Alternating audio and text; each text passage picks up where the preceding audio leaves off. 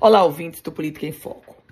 O governo do estado convocou ontem uma entrevista coletiva para tentar explicar e convencer as pessoas e os deputados sobre a importância de manter o ICMS a 20%.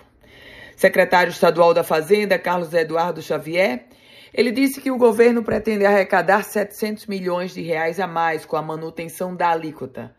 E destacou também que os municípios, caso o ICMS retorne para o patamar de 18%, os municípios perderão muito. E esse muito quer dizer 175 milhões de reais que deixariam de ser repassados para os municípios.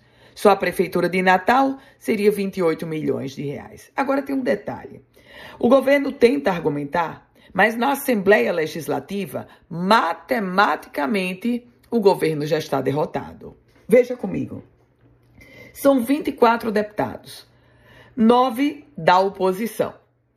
Os quatro julgados ou, ou se autodeclarados independentes, independentes, eles já afirmaram que votarão contra o projeto. Nove mais quatro, treze. Portanto, já é maioria na Assembleia Legislativa do Rio Grande do Norte.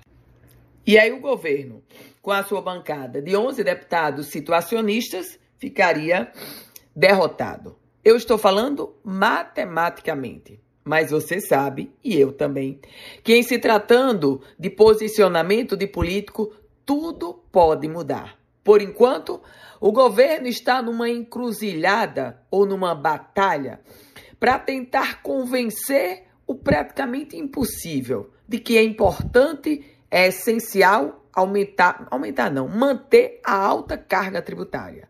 Com os 20% do governo do estado Fátima Bezerra, o estado do Rio Grande do Norte terá o segundo ICMS mais alto do país.